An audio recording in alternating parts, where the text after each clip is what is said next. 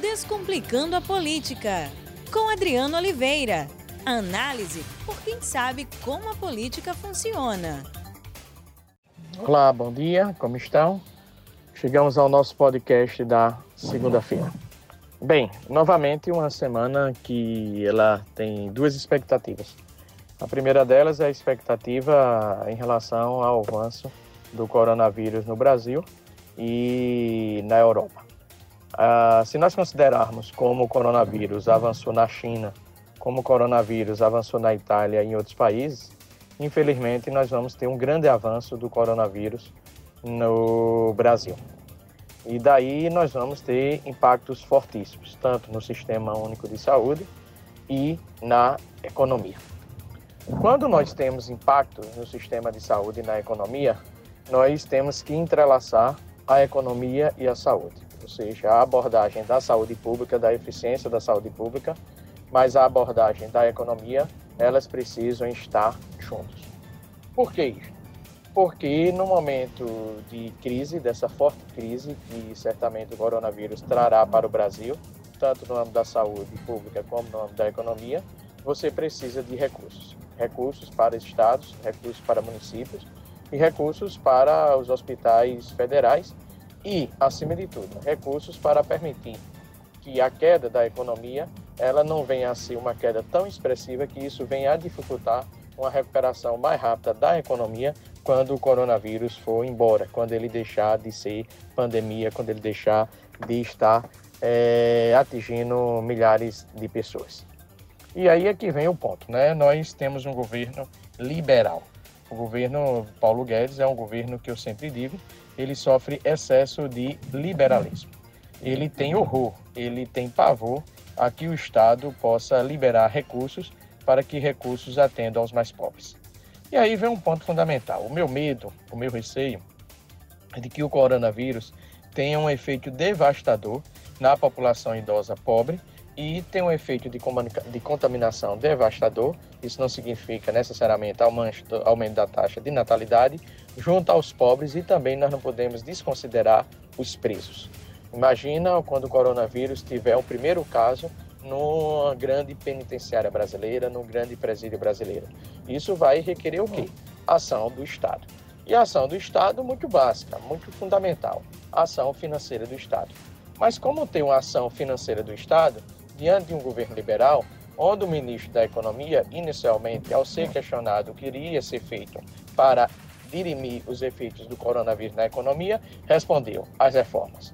Olha, vai dizer para alguém que vende galeto no final de semana, olha, vai dizer para uma empregada doméstica que não está recebendo com carteira assinada, vai dizer para um cabeleireiro que lá tem seu salão e está mantendo o quanto pode, é, inclusive pagando aluguel vá dizer para alguém que está no setor de serviços que tem que aguardar as reformas, claro que ele vai reagir, porque ele precisa comer de imediato, ele precisa ter a ação do Estado de imediato. Então, o Brasil não pode esperar as reformas para anunciar medidas que venham enfrentar o coronavírus e, consequentemente, também essas medidas tenham efeito na amenização do declínio da economia brasileira que poderemos ter com o coronavírus.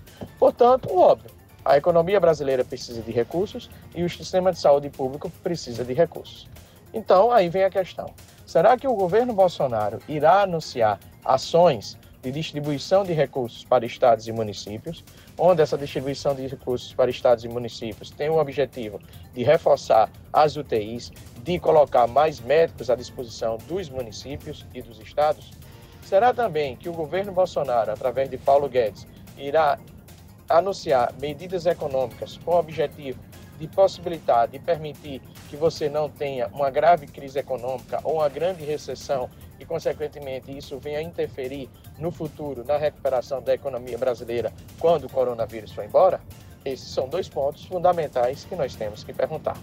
Ontem, infelizmente, o, o presidente Bolsonaro desdenhou da capacidade do coronavírus, assim como ele desdenha, ele desdenha do perigo que ele está colocando a democracia brasileira. No momento em que o presidente Bolsonaro é suspeito de estar com coronavírus, no momento em que seu próprio ministro da Saúde anuncia que as pessoas devem evitar aglomeração, porque ele vai, ele vai para manifestações. Porque o presidente Bolsonaro aperta a mão das pessoas, podendo contaminar as pessoas. Aí o presidente Bolsonaro vai dizer: Mas o povo quer. Mas ele é um líder, ele é a expressão da liderança brasileira, porque ele é o presidente da República. Então ele tem que ser pedagógico, ele precisa dar exemplo, ele precisa descartar a ideologia dele, ele precisa descartar essa fome de povo que ele tem, essa fome de confronto, de conflito de, de, que ele tem e, consequentemente, liderar o enfrentamento ao coronavírus no Brasil. E como ele lidera? Ele não lidera quando critica o Congresso, ele não lidera quando ele não chama o ministro da Economia e pede para o ministro da Economia anunciar medidas, como, por exemplo, medidas de proteção do emprego. Por que Paulo Guedes não anuncia hoje uma medida da seguinte forma: aquelas empresas que não demitirem durante até dezembro de 2020 terão isenção tributária, ou, ou terão diminuição na sua carga tributária, ou terão elasticidade maior para o pagamento de impostos. Isso é uma medida acertada, uma medida de proteção de emprego.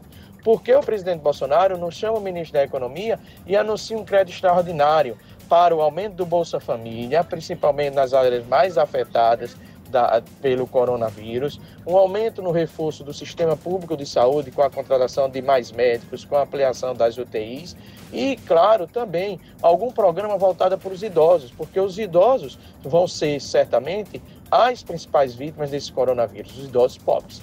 Então, o presidente Bolsonaro ele precisa liderar, ele precisa representar a liderança que irá enfrentar o desafio do coronavírus, que terá impacto no sistema de saúde público e também na economia. Medidas podem ser feitas, medidas podem ser tomadas. Basta o presidente Bolsonaro reconhecer o desafio que é de lidar com o coronavírus.